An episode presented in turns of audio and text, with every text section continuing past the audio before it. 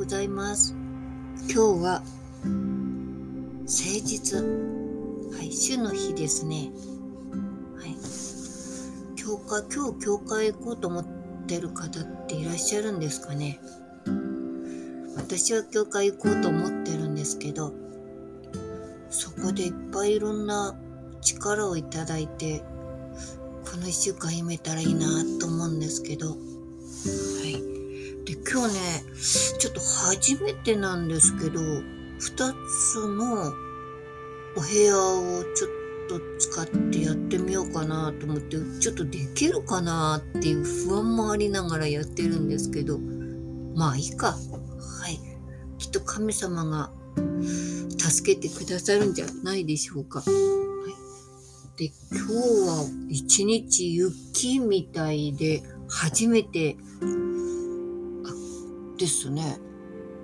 今年に入って初めて。あでもないか。でも今日ほんと空がどんより曇ってて本当に今にも降ってきそうで寒い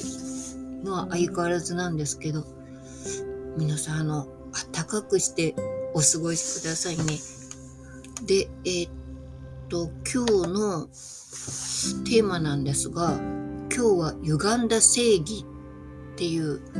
えーテーマになっています。で、えっと、ちょっと最初に御言葉を読みたいと思います。あなたは偽りの噂を言いふらしてはならない。あなたは悪人と手を携えて悪意のある証人になってはならない。出エジプト記23章の一節。えー、歪んだ正義っていうのまたまたちょっとユニークなテーマなんですが、えー、そのね、私はあの発達障害があることは周りの人たちに、まあ、公言してるんですけどその特性の一つに一つなんですけどね正義感が強いっていうのがあるんです。あそのね、まあ、正義感っていうのは、まあ、いわゆる正義ですけどでもその正義っていうのは、まあ、いわゆる私の正義です。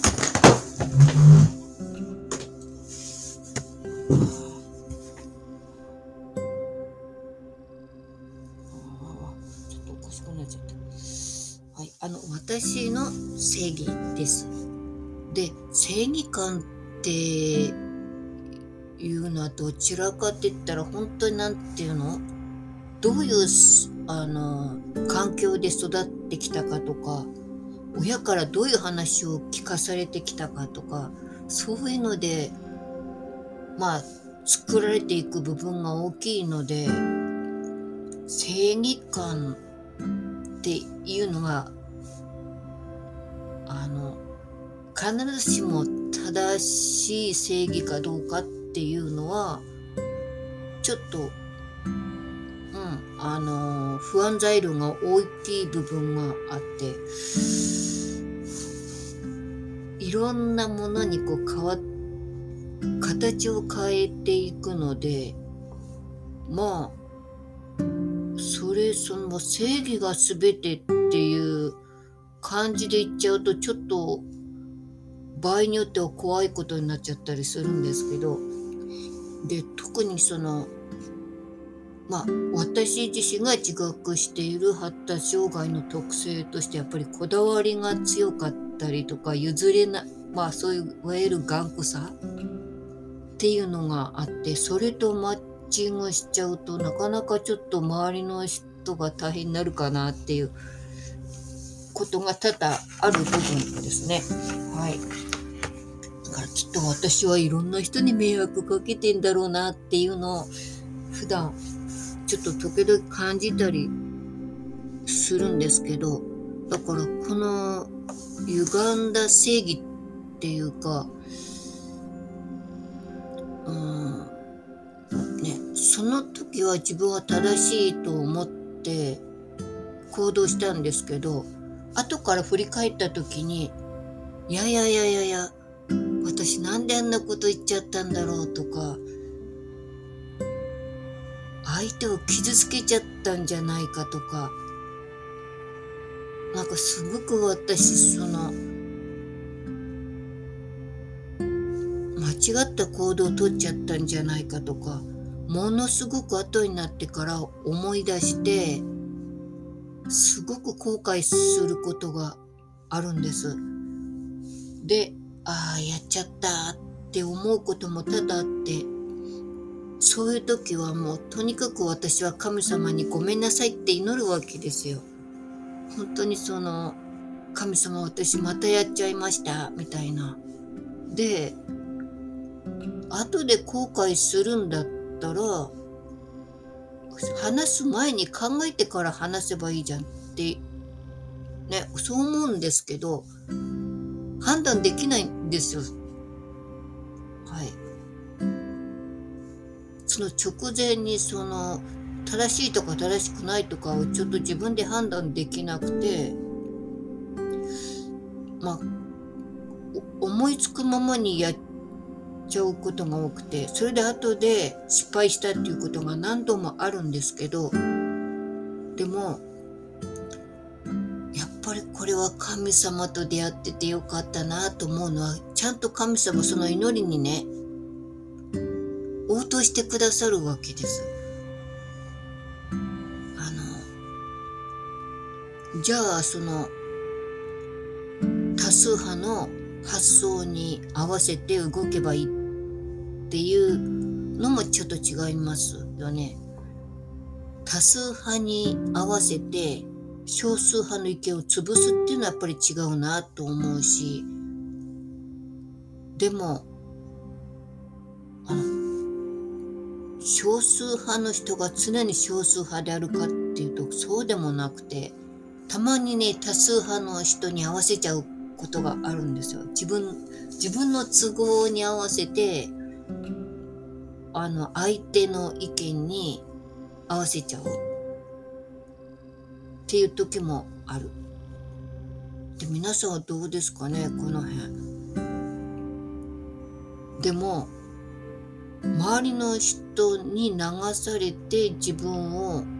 意見を曲げちゃうっていうのはこれも神様は多分決して喜んでおられないんだろうなっていうことをすごく思いました。でこのの御言葉なんですけど、あなたは偽りの噂を言いふらしてはならない。あなたは悪人と手を携えて悪意のある証人になってはならない。っていうこの御言葉。これ結構今の時代でもいろんなとこで見かけるし自分もやっちゃってるかもなと思うことが多々あるんですよね。で今この御言葉を見て、ああ、なるほどってなるっていうことは、もしかしてこれが、この御言葉が書かれた、っていうかその2000年前の当時も、同じことを人間は繰り返してるっていうことの証明？なのかなと。2000年経っても人間のやることって変わらないというか。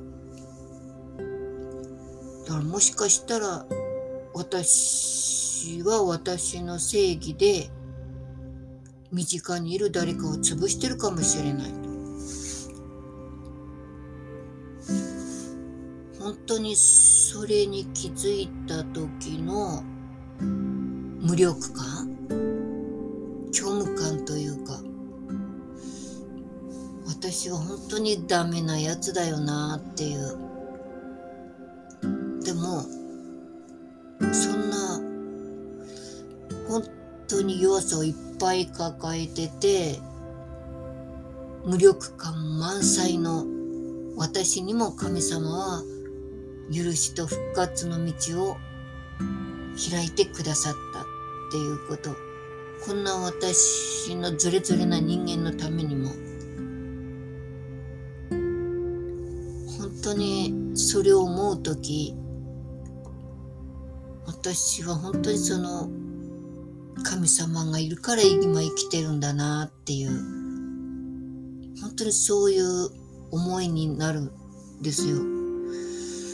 私は神様がいるから今生きてるんだっていうもし神様と出会ってなければ自己それこそ自己責任とか言われてね自分のことは自分で何とかせにゃいかんってことになるんですけどそれって本当にきついというかずれてる人間がますますずれていくというかはい。そのなんて言うんですよ。歪んだ空間というかそれこそ。そこに落ち込んでしまってもう這い上がれないんじゃないかっていうそういう